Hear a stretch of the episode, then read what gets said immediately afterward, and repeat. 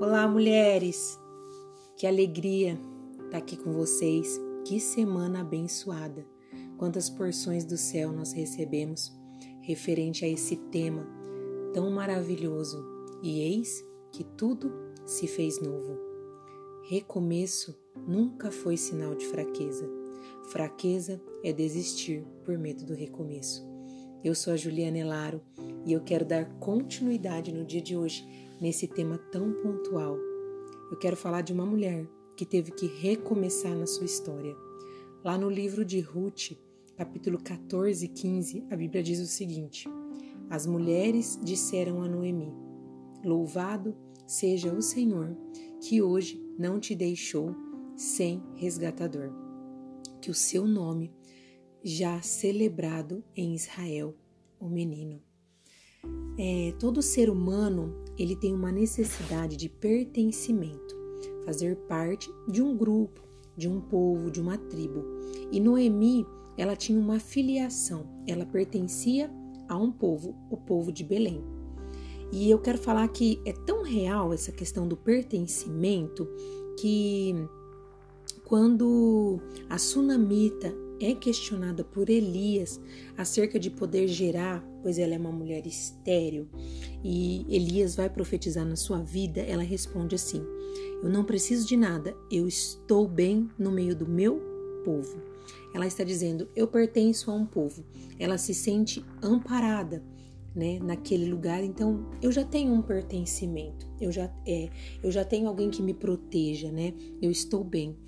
E Noemi também fazia parte de um povo, né, do povo de Belém. E quando chega a escassez em Belém, o que ela faz? Ela, o seu esposo, seus filhos vão para Moabe. Ela sai do meio do seu povo e vai para o meio dos moabitas. Agora ela está em um lugar no meio de um povo a qual ela não pertencia por uma necessidade. Ela sai de um povo é, na esperança de prosperar. Então ela sai do meio do seu povo na esperança de prosperar, que as coisas fossem dar certo, de, de que seria a, sua melhor escolha. Porém, ali ela perde tudo o que lhe restava. Morreu seu esposo, depois ela perde os seus dois filhos. E agora Noemi está no meio de um povo que não faz parte, viúva, sem os seus filhos e com duas noras também moabitas, pertencente a esse povo. É, só que acontece, ela fica sabendo que Belém agora está prosperando, então ela toma uma decisão. Ela não se sente pertencente àquele lugar, então ela não se sente protegida. Ela decide voltar para Belém e retornar. Eu sempre falo isso. Quando as coisas deram certo, é fácil. Você prosperar é fácil, retornar próspero. É motivo de alegria, é motivo de honra. Agora, retornar quando tudo deu errado, ter que encarar as pessoas que talvez lhe aconselharam para não ir, para não tomar essa decisão, ter que encarar as pessoas te perguntando o porquê você está voltando naquela situação, ter que encarar as pessoas lhe perguntando por que, que não deu certo, talvez ter que ouvir alguém dizer bem que eu te avisei, ela teve coragem de retornar, mesmo em meio a todas essas probabilidades.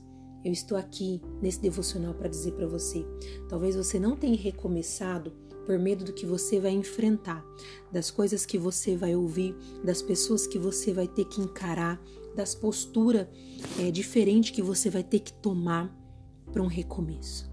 E encarar todas essas coisas, eu não estou dizendo que é fácil mas eu estou dizendo que se faz necessário para você sair do lugar de fracasso, de derrota, onde talvez não te resta muita coisa, para ir para um lugar de pertencimento, para talvez voltar para um estado que você não deveria ter sa é, saído, talvez de ter que voltar a sonhar aquilo que você já não sonhava mais, talvez ter que voltar a acreditar aquilo que os seus olhos não acreditam mais, talvez ter que investir novamente em algo que até hoje não deu certo.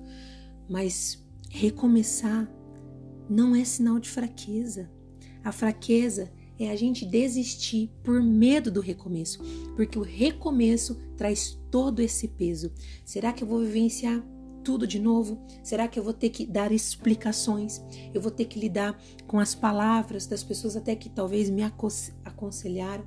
Eu vou ter que encarar situações. Como vai ser? Eu vou te falar como vai ser. Ela retorna, mas ela não retorna sozinha. Ela retorna com uma de suas noras, Ruth, que foi com ela todo o caminho. O Senhor preparou para Ruth Boaz como resgatador daquela mulher. Ruth, sua nora, se casa e ela não fica desamparada.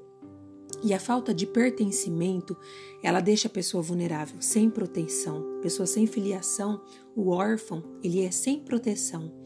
E Noemi, ela foi resgatada. O que ela precisava era de um resgate, porque ela estava desprotegida.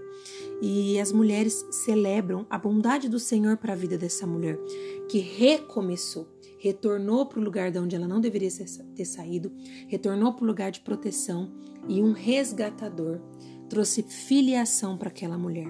Você, mulher, tem uma filiação, você tem um resgatador.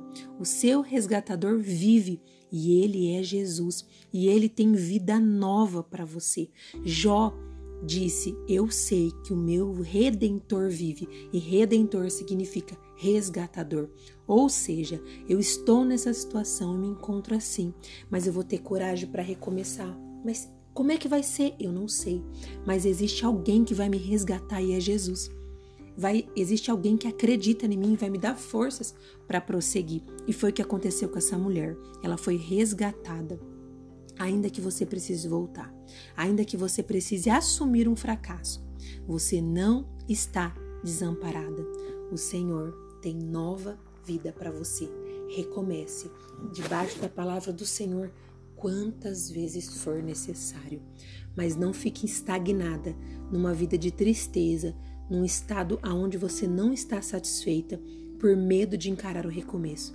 Tenha coragem suficiente, porque Jesus é o seu maior incentivador, porque ele te resgatou ainda que você nem estivesse no mundo. Então, se você falhou, pode ficar convicta que ele sabe das suas falhas e ele está disposto a te dar forças suficiente, estratégias suficientes, coragem suficiente para você encarar o recomeço. Eu te espero no recomeço da nossa caminhada. Sabe por quê? Porque ainda é longo o caminho, mas o melhor é saber que ele tem vida nova para cada uma de nós todos os dias. E claro que eu desejo para você nesse dia de hoje recomeços do que já foi perdido. Amém?